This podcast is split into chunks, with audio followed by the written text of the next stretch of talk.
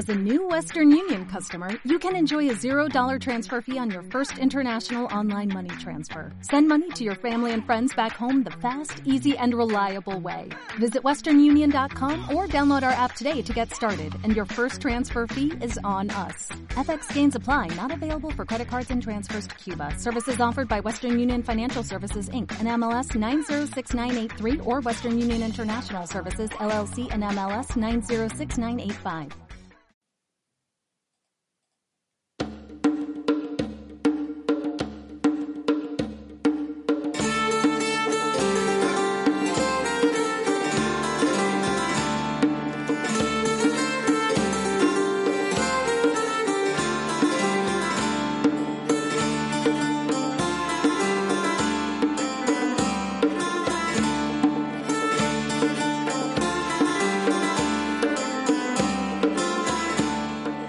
Bienvenidos amigos de radioviajera.com a este especial Radio Viajera, especial Destinos Radio Viajera que hoy nos lleva a un lugar muy especial.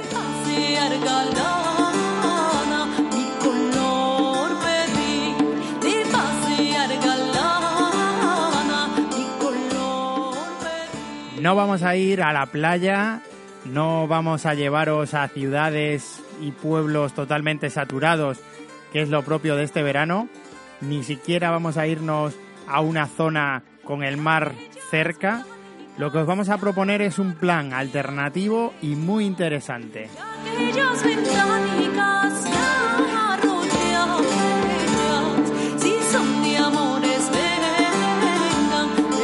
Este verano se lleva el Aquí no hay playa.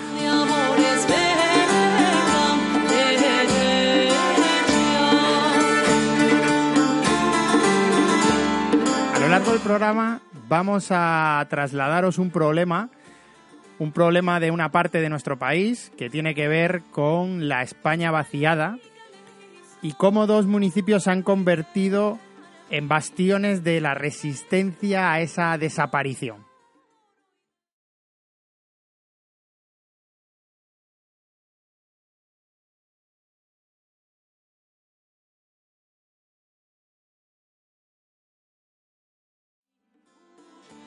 Esta frase de Asteris y Obelix la vamos a hacer propia, la vamos a usar durante el programa para trasladar ese problema a todos vosotros de ese problema de la despoblación en una parte de nuestro país y cómo vamos a usar el turismo de una forma responsable para luchar contra esta lacra.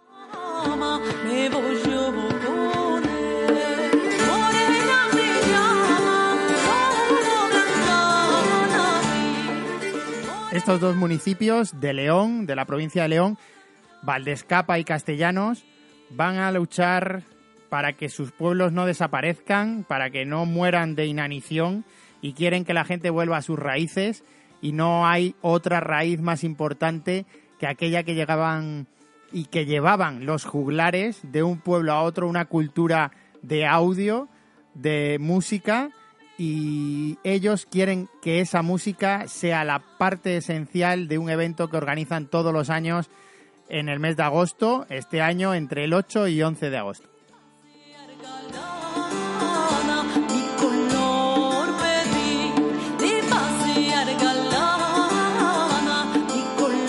Va a tener dos protagonistas principales, que van a ser Valdescapa y Castellanos, y va a tener una banda sonora fundamental que va a ser la de Emilio Villalba y Sara Marina, que son los dos protagonistas de los talleres y de las jornadas de música que se van a celebrar en este pueblo, en estos dos pueblos de la provincia de León.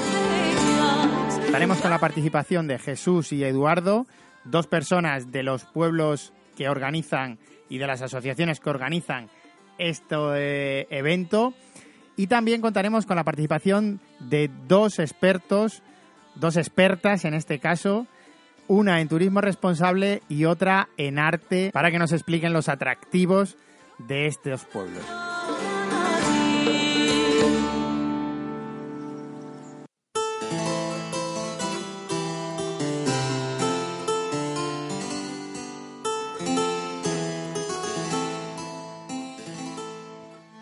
Y así con esa banda sonora es como va a sonar Valdescapa y Castellanos durante el fin de semana del 8 al 11 de agosto de este año 2019.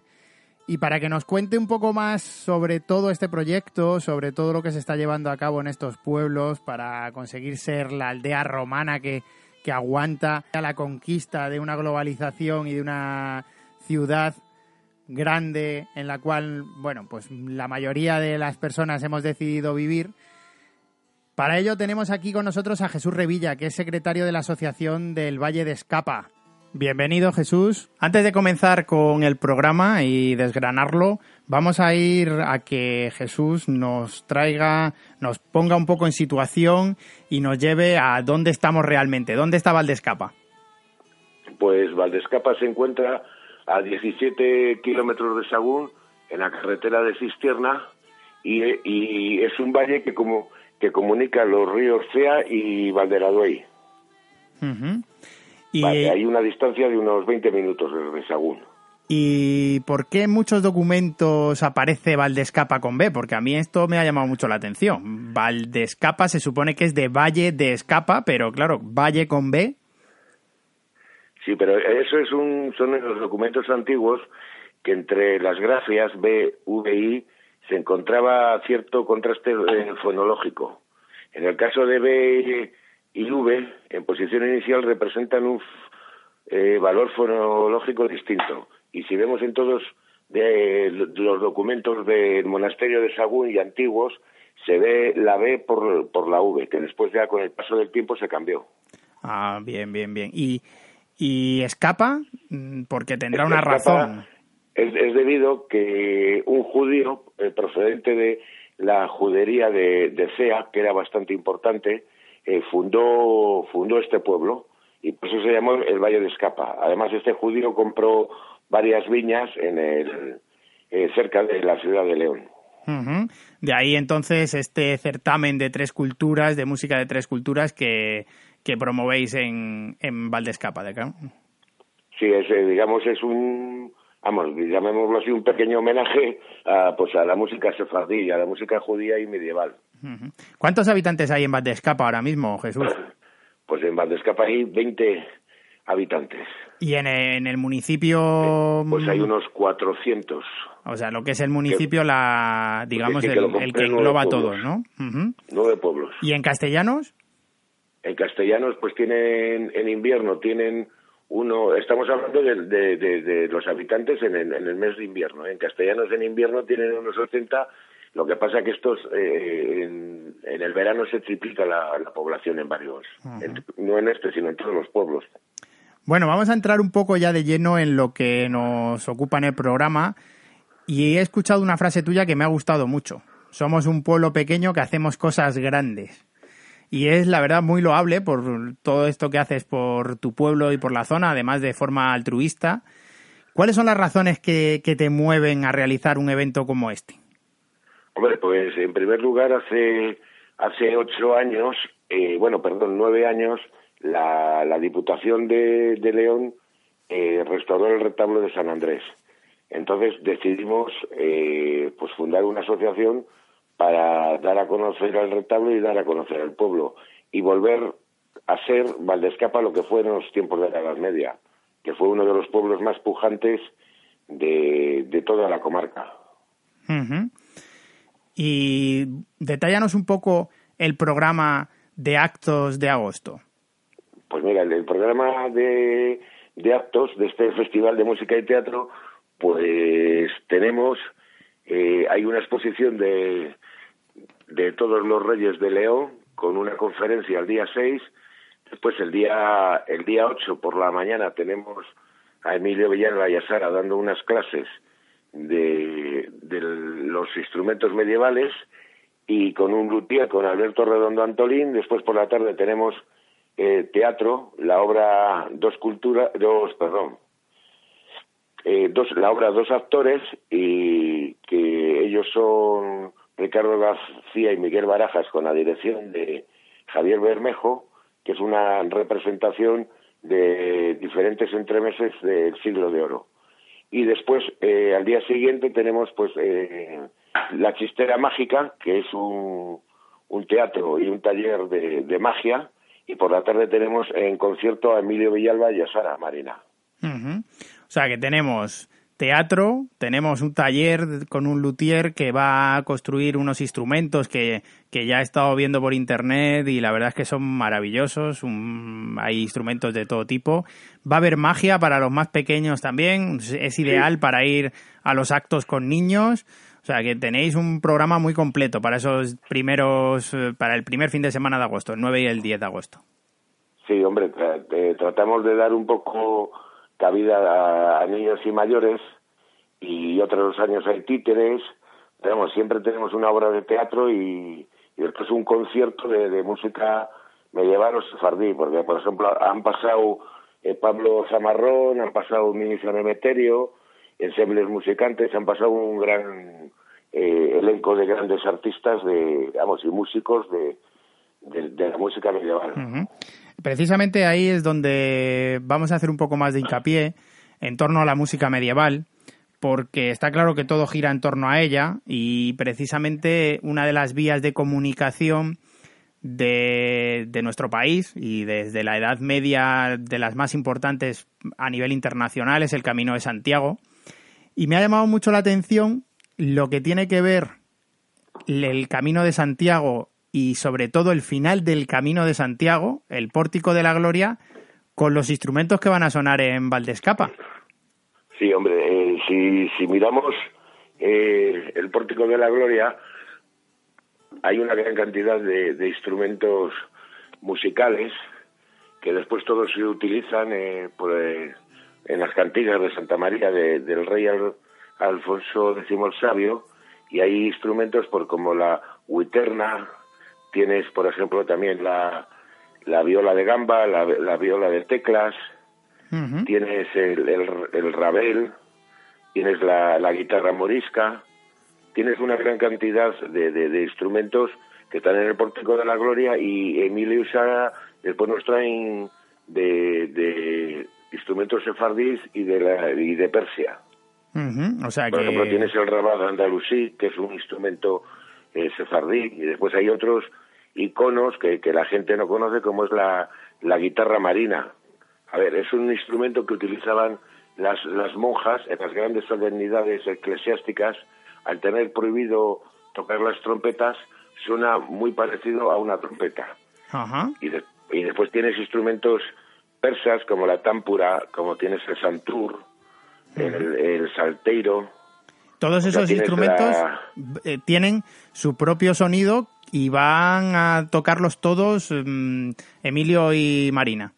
Y Sara. Y, sí, Emilio y Sara van a tocar todos los instrumentos e incluso eh, les exponen allí y darán una pequeña clase didáctica de para qué sirve cada uno. Ah. O, qué, o en qué se utilizaba. Pues muy interesante porque ahí podemos aprender muchísimo, que es lo importante de todos estos eventos el poder aprender, porque solo ver tocar, bueno, pues te puede producir más o menos placer escuchar los instrumentos, pero tocarlos y poder mm, sentir tú la música en tus dedos o en tus manos, eso, eh, bueno, pues es muy interesante. Sí, hombre, yo creo que, que hoy en día es más, la, la, la juventud y los niños, o sea, son aunque hay internet y hay todas las, gran, las grandes tecnologías, desconocen totalmente lo que es la cantiga de Santa María y todos estos instrumentos. O sea, como un laúd egipcio. O, sea, tienen, mm, vamos a ver, estos músicos están metidos dentro del libro de la música de oro, de la música española.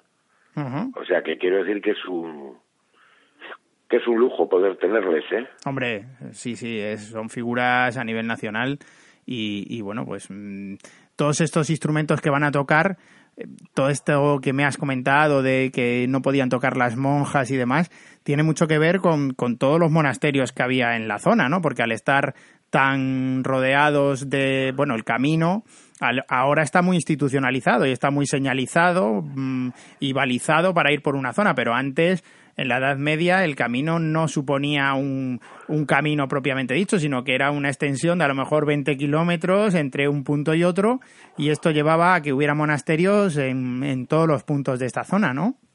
Sí, aquí, digamos que, que Valdescapa estaba rodeado de, de, monasterios, porque, por ejemplo, hay, hay dos escrituras que se conservan en el Archivo Histórico Nacional, que una es del Monasterio de San Millán, del año 922, en el cual, al crearse el monasterio de, de Benedictino de Sagún, pues digamos que cierran todos estos pequeños monasterios y les absorbe el monasterio de Sagún.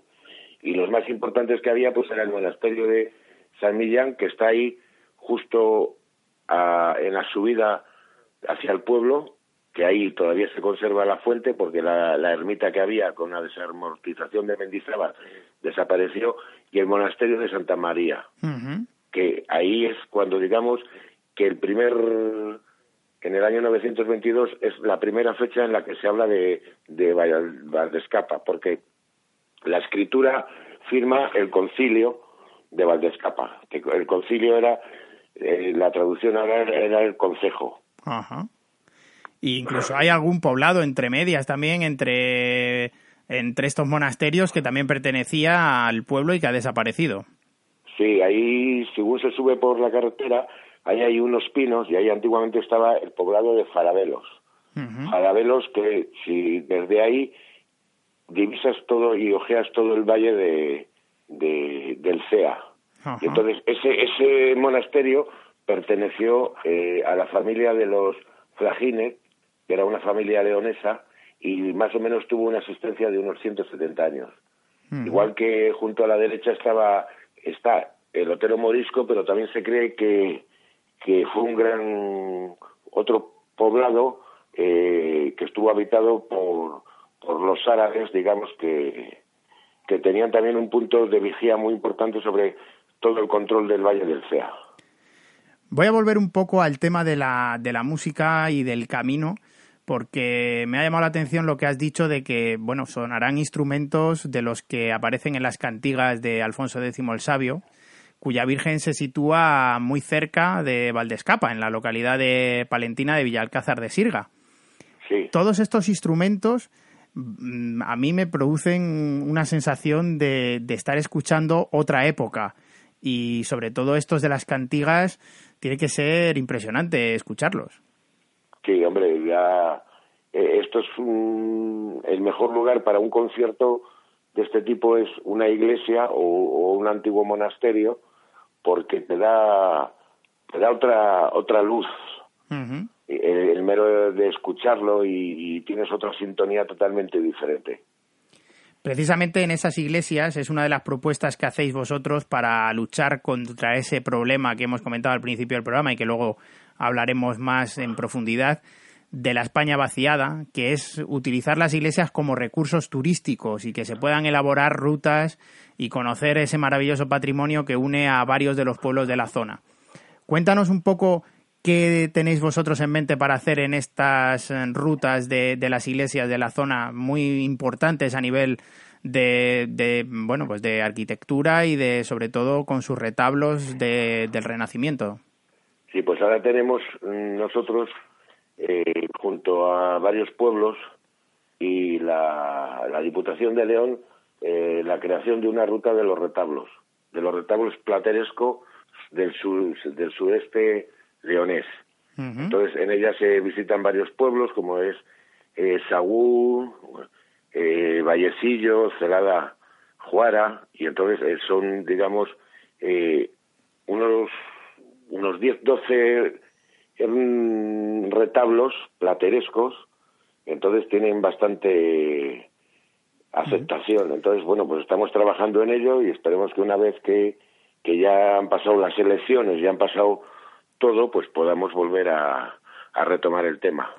A mí la verdad es que me parece una propuesta muy buena porque todos estos pequeños pueblos no pueden permitirse una oficina de turismo por, por el coste que supone, pero si los unes a todos en una ruta, sí que puede permitir que, que, varias personas visiten estos maravillosos retablos, porque yo he estado en el de Valdescapa y en redes sociales tenemos un, un vídeo ya publicado sobre ello y hay algo que, que un visitante está allí y, necesita saber. Si se lo explican, yo creo que, que puedes eh, conocer mucho más del retablo y llevarte una muy grata sorpresa de lo que hay allí. Hombre, hoy en día eh, eh, ya no vale la señora del pueblo que te enseña el retablo, hoy tienes que ser una guía oficial para, para enseñar el retablo. Y posiblemente, no es porque estemos hablando de Valdescapa, pero posiblemente es el mejor retablo que hay plateresco de toda la provincia de León. Y dentro del retablo tenemos ahí la tabla de la Anunciación, que es un grabado de un grabado de Jacobo Caraglio, que es grabado sobre la, la que hizo Tiziano, y, y son, se componen de, de 12 tablas que representan la, el nacimiento y la pasión de, de, Jesucristo y en el segundo cuerpo tenemos ahí la vida de, de San Andrés. Entonces también hubo polémica con este retablo, pues como con todo lo que se hacía en Edad Media, porque se le atribuye a Francisco de Villamuño y, y después, pues bueno, este hombre tuvo que venir su viuda a, a cobrar parte del dinero en 1625 que este señor era de Becerril de Campos, tiene alguna obra por ahí, y bueno, tuvieron que llamar al comendador de Saldaña y dar un poder a, Diego de Celis para que viniera aquí a pleitear con, con su vida, que era Ana Sánchez Villarroel y su hijo Alonso, vecinos de Becerril. Bueno, pero esto era típico, ¿eh? Esto era típico en aquella, en, en la época del barroco español. Los, eh, los pleitos por conceder la autoría de un retablo a, a uno de los mm, bueno pues de los maestros de la época sí lo sí más más que nada que yo encargaba un retablo pagaba parte pero después al final pues eh, me costaba me costaba pagarlo pero vamos que cosa normal como muchos pasos de de la Semana Santa de Valladolid. De... precisamente ahí, en la Semana Santa, creo que tenéis algo también que merece la pena contar, porque es algo muy curioso, que son las sargas. Cuéntanos qué son las sargas.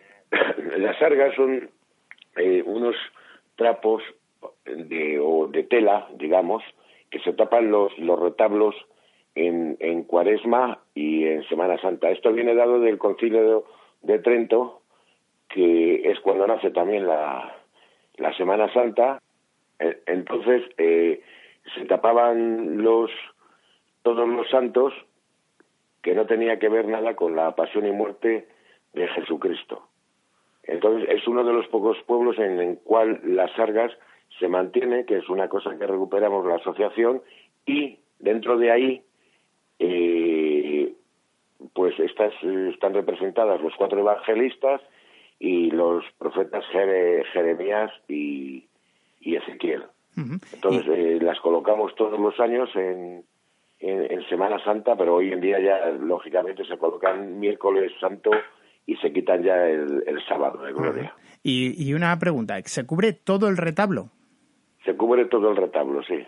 Es una, entonces es una sarga muy grande. Son, son digamos, cuatro sargas que te hacen un juego tridimensional. Y entonces simplemente la, la última sarga te representa eh, la, la última cena que es una copia, digamos, del cuadro de Leonardo da Vinci, pero que te, te, llega donde estaba el sagrario. Anda. Pues es algo muy curioso. Yo nunca lo había visto en ninguna en ningún sitio de España esta tradición. Sí, es que eh, normalmente el concilio de Trento te dice que hay que sacar la teatralidad de la iglesia a la calle. Ah. Digamos, a la calle que ahí sale la Semana Santa y digamos para, para iglesias pues para que no sé, de una manera sobrecogedora para tener a la gente más más dispuesta pues a la oración y al culto.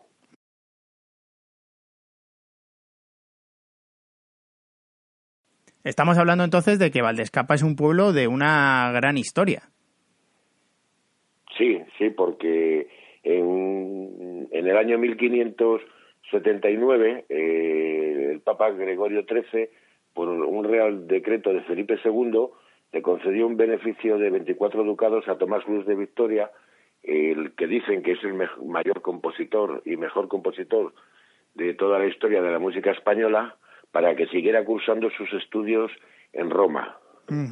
Y entre otras cosas, también tenemos ahí, digamos que un lugar frecuente de paso entre Cea y Saldaña de la reina Urraca de León.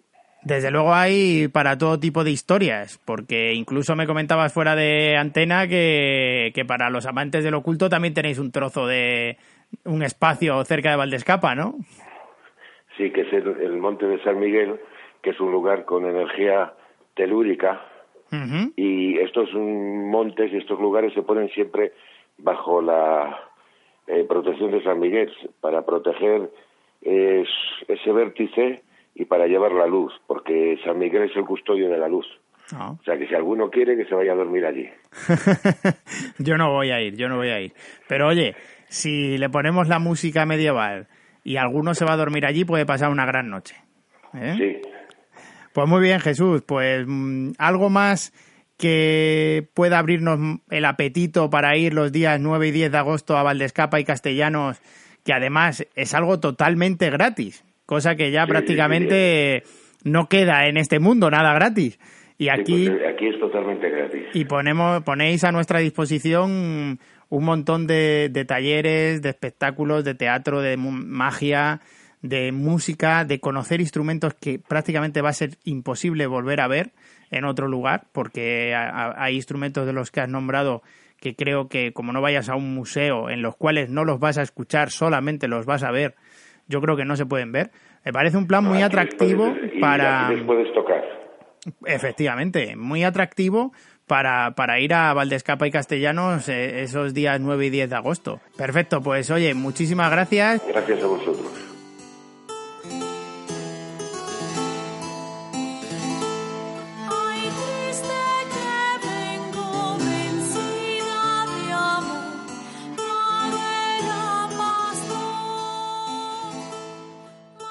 Vamos a hablar ahora con Mar Villalba, que es mm, una colaboradora de Radio Viajera con su propio programa, con el programa Mi Ruta, y que además tiene uno de los blogs más mm, importantes a nivel de turismo responsable, que es miruta.es y que le vamos a dar la enhorabuena también aquí, aprovechamos la ocasión, porque ha sido la reciente ganadora de los premios web de ABC de Sevilla en la categoría de mejor blog personal.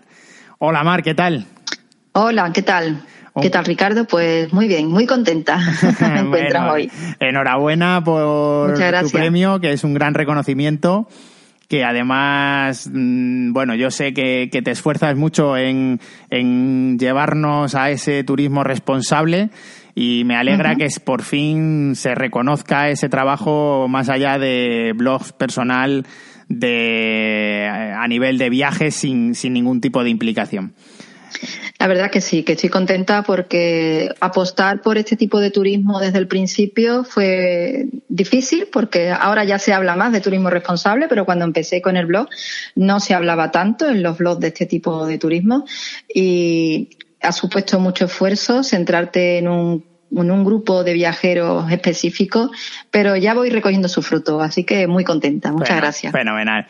Cuéntanos precisamente qué es eso del turismo responsable, por qué vamos a hablar hoy un poco de la España vaciada y fundamentalmente qué tiene que ver esto con la zona que nos ocupa en el programa, con la zona de Valdescapa, Castellanos y demás provincia de León. Bueno, pues como sabrás, el turismo desde que se abarataron los transportes, pues se ha democratizado, podríamos decir, ¿no? Y yo pienso que también hay un poco como de moda, ¿no? Eh, nos gusta muchísimo viajar, hay gente que siempre nos ha gustado viajar, el, que, el caso de que se haya abaratado eh, nos supone que podamos viajar más y más lejos, pero también hay personas que no les gusta tanto viajar, pero viajan. Y bueno, eso está bien, ¿no? Eh, viajando aprendemos muchísimo y está bien que la gente viaje más y mejor. Pero ¿qué está ocurriendo? Que esto está haciendo que algunos destinos, que son los más conocidos, los que nos apetece quizás más conocer, estén un poco saturados. Eh, podríamos decir que algunos destinos, algunas ciudades, van a morir de éxito, ¿no?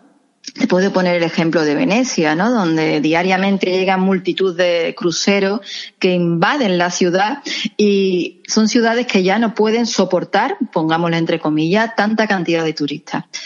También hay algunos turistas que no son responsables, podríamos decir, y cuando visitan una ciudad o visitan un parque natural, eh, parecen que no se dan cuenta de que el parque natural está en la tierra, que es un lugar donde vivimos todos y que todos debemos de cuidarlo como si fuera nuestra casa. También a veces, en vez de viajar, colonizamos, ¿no? Eh, no tratamos con el suficiente respeto a las otras personas, a las culturas que las que visitamos. Imagínate que alguien viene a nuestra casa y no cumple las normas de nuestra casa, ¿no? Si es nuestro invitado, nos gusta que, estemos todos cómodos, ¿verdad? Pues esto ocurre igual cuando viajamos. Viajar de manera responsable yo lo defino simplemente como un poquito de sentido común. Efectivamente. Tú cuando vas a un país eres un invitado. Tú como invitado debes de comportarte eh, como una persona correcta, ¿no? Respetar su cultura, respetar sus monumentos, respetar su religión, respetar sus costumbres, integrarte. Eso es lo que sería ser un viajero responsable. Es tan fácil como eso. El turismo es una solución para esta parte de, de la España vaciada, pero no tiene que ser la única solución.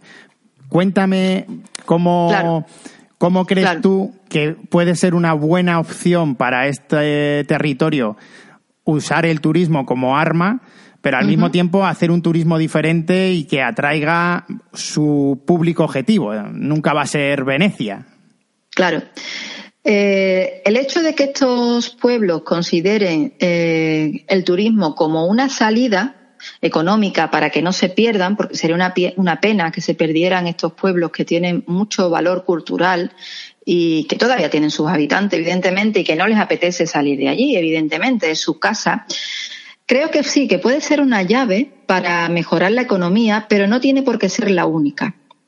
Y esta forma de patrocinar, podríamos decir, o de promocionar, mejor dicho, estos lugares, no puede ser igual que si patrocina, pues si promocionamos una ciudad, imagínate como Sevilla, donde yo vivo, como Londres, ¿no?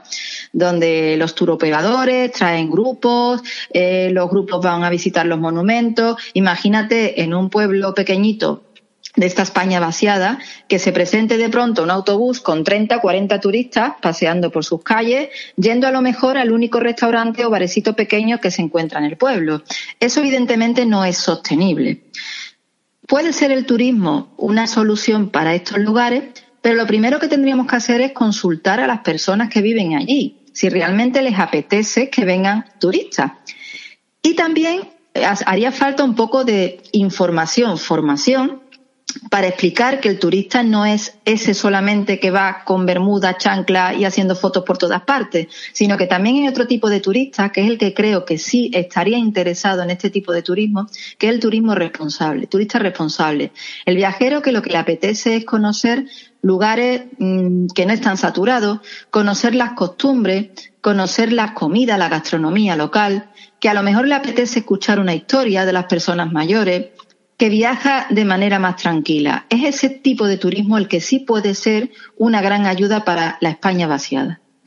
Porque al final lo que se necesita es participación también de las propias personas de los pueblos en este mm, uso del turismo como llave para evitar eh, la despoblación total.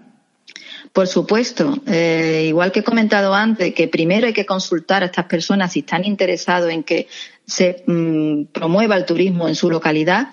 Si implicamos a toda la población, eh, no va a ser un turista el que viene, sino va a ser un, huésped, un viajero, un visitante, ¿no? Como viajábamos antiguamente. Al final va a ser una experiencia de viaje que, que ahora está también muy demandada como viaje. Claro, es una experiencia distinta, ¿no? Imagínate llegar a un pueblo de este de la España vaciada y que yo pueda ir con mis, con mis niños pequeños, por ejemplo, y que vea cómo trabaja un agricultor, porque muchos niños piensan que la fruta y eso eh, sale del frigorífico, ¿verdad? Eh, si hay una actividad ganadera, pues que realmente cómo funciona, cómo se trabaja en el campo, la fuerza y el valor que tienen estas personas, ¿no? Por, con su trabajo que nos cuenten historias de cómo se vivía antes, que nos canten canciones, canciones que ya han desaparecido y que, y que guardan en la memoria de esas personas mayores y que realmente es una gestión del conocimiento que a veces no se hace y que se pierde, ¿no? El conocimiento que tienen nuestras personas mayores de formas distintas de vivir, eh, como ejemplo, ¿no? Los niños hoy en día son incapaces de vivir sin un móvil eh, seguro que hay muchas anécdotas, muchas historias que estas personas pueden aportar. Otra forma distinta de vivir. Y creo que son esas experiencias las que busca este tipo de viajero. Precisamente, y lo hablábamos también antes, Eh, una de las cosas que a mí más me gustaría cuando voy a un sitio haciendo este tipo de turismo es hablar con la población y que esa población te cuente cómo es la vida allí, porque es una vida absolutamente diferente a cómo es la vida en cualquier otro lugar del mundo. De, hablamos de no de pueblos mm, eh, como muy pequeños, sino simplemente de pueblos en general que, su vida es absolutamente diferente a lo como puede serlo en una ciudad como Nueva York. Claro, por supuesto, incluidos los horarios, ¿no? Ya la hora de levantarte, eh, ¿dónde vas a desayunar? ¿Qué desayunas? Eh, ¿Qué tareas tienes a lo largo del día? Mm, por supuesto que es una vida completamente distinta. Y yo creo que conociendo cómo viven otras personas nos ayuda a ser como más tolerantes, ¿verdad? Porque hay cosas que nosotros al día a día no nos paramos a pensarlas, vamos corriendo y nos damos cuenta y seguramente que estas personas nos pueden enseñar las prioridades de la vida, ¿no? ¿Qué cosas son importantes? Y eso yo creo que es un, es un aprendizaje muy importante que busca también el viajero, ¿no? Eh, muchos viajeros que viven en ciudades masificadas, estamos todo el año trabajando, corriendo, corriendo, corriendo, y cuando llegamos a estos pueblos donde nos podemos quitar el reloj simplemente. Simplemente con eso yo creo que es un aprendizaje muy importante. Bueno, Mar, pues yo creo que sabemos ya lo que es turismo responsable, que oímos cada vez más hablar de él, que usen el turismo como arma. Eh, ellos están intentando realizar, en concreto en Valdescapa y Castellanos, una ruta eh, alrededor de todas las iglesias de la zona porque para un fin de semana hay patrimonio suficiente para hacer una ruta completa y que durante un fin de semana haya visitas en todos los monumentos de la zona. Ojalá consigan que el turista responsable se sienta atraído por, la, por esa zona de León y, les lleve allí. Claro, eh, el esfuerzo estaría en hacer una ruta atractiva para el viajero. Como tú bien dices, eh, seguramente es, esos lugares tienen recursos que ni siquiera se han dado cuenta. Recursos como tú bien dices, ¿no? Las iglesias a lo mejor, o a lo mejor un paraje natural donde habitualmente se va a pasar el día, pues seguramente ese es un recurso que para el turista también, o el viajero también es interesante. O recursos etnográficos, ¿no? Eh, muchas veces en las casas de estos pueblos eh, existen utensilios que hoy en día ya ni existen, ¿no? Imagínate una plancha de carbón, eh, un telégrafo, eh, son recursos etnológicos que muchas veces con un pequeño museo resulta bastante atractivo porque son mm, utensilios que nunca hemos visto. O como bien dice, propios de una sola zona, a lo mejor. claro, exactamente. Mm, que a lo mejor se usaban en la zona de León y luego no se usan claro, en y no se zona ha usado de Andalucía. Fuera. Claro, exactamente, exactamente. O trajes regionales, o, o, la gastronomía, también muy importante, un plato que se haga específico en la zona.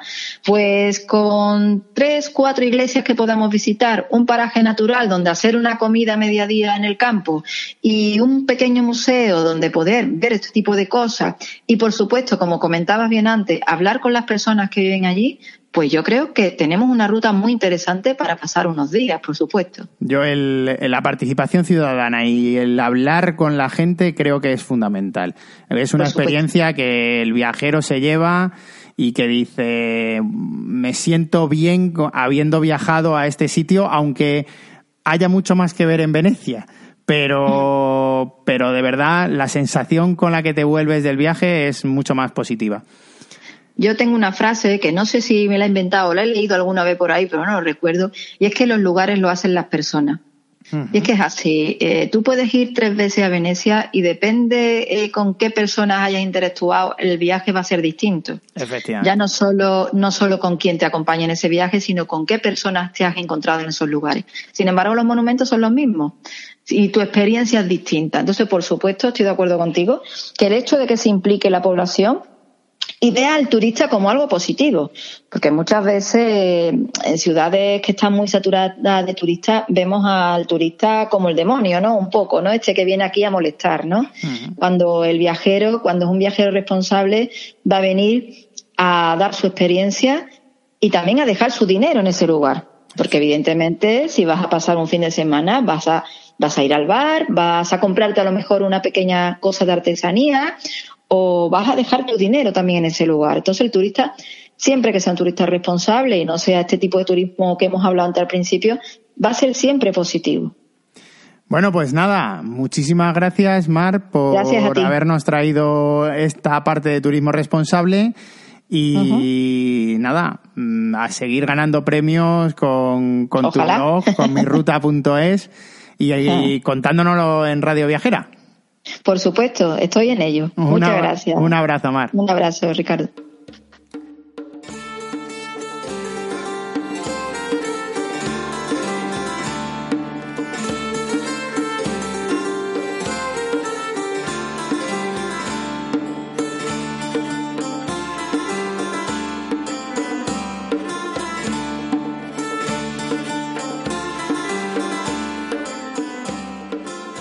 Bueno amigos de Radio Viajera, pues eso ha sido todo en este primer programa sobre Valdescapa y Castellano, sobre esas jornadas de música, arte, historia que se van a celebrar en estas dos localidades leonesas durante la semana, el fin de semana del 8 al 11 de agosto de 2019 y a la que os invitamos a todos a que participéis porque merece mucho la pena escuchar a dos grandes de la música como Emilio Villalba y Sara Marina, a poder hacer con vuestras propias manos un instrumento medieval con la colaboración de un luthier.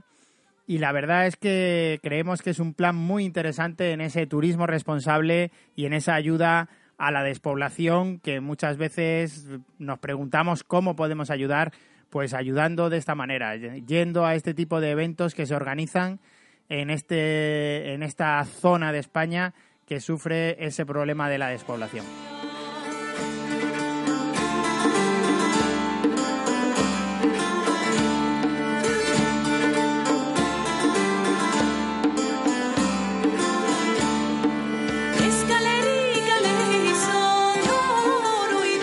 Semana que viene nos volvemos a oír. Escucharéis a Eduardo Fernández, que es eh, la parte de castellanos que hoy no ha podido entrar porque se nos acababa el tiempo.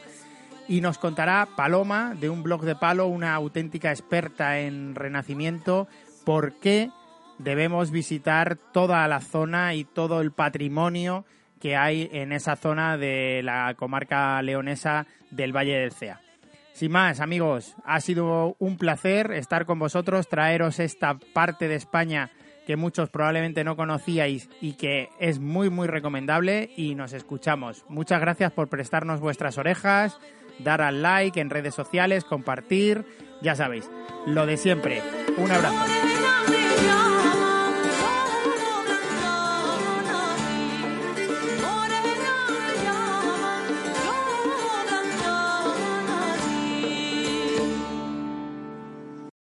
As a new Western Union customer, you can enjoy a $0 transfer fee on your first international online money transfer. Send money to your family and friends back home the fast, easy, and reliable way. Visit westernunion.com or download our app today to get started, and your first transfer fee is on us. FX gains apply, not available for credit cards and transfers to Cuba. Services offered by Western Union Financial Services Inc. and MLS 906983 or Western Union International Services LLC and MLS 906985.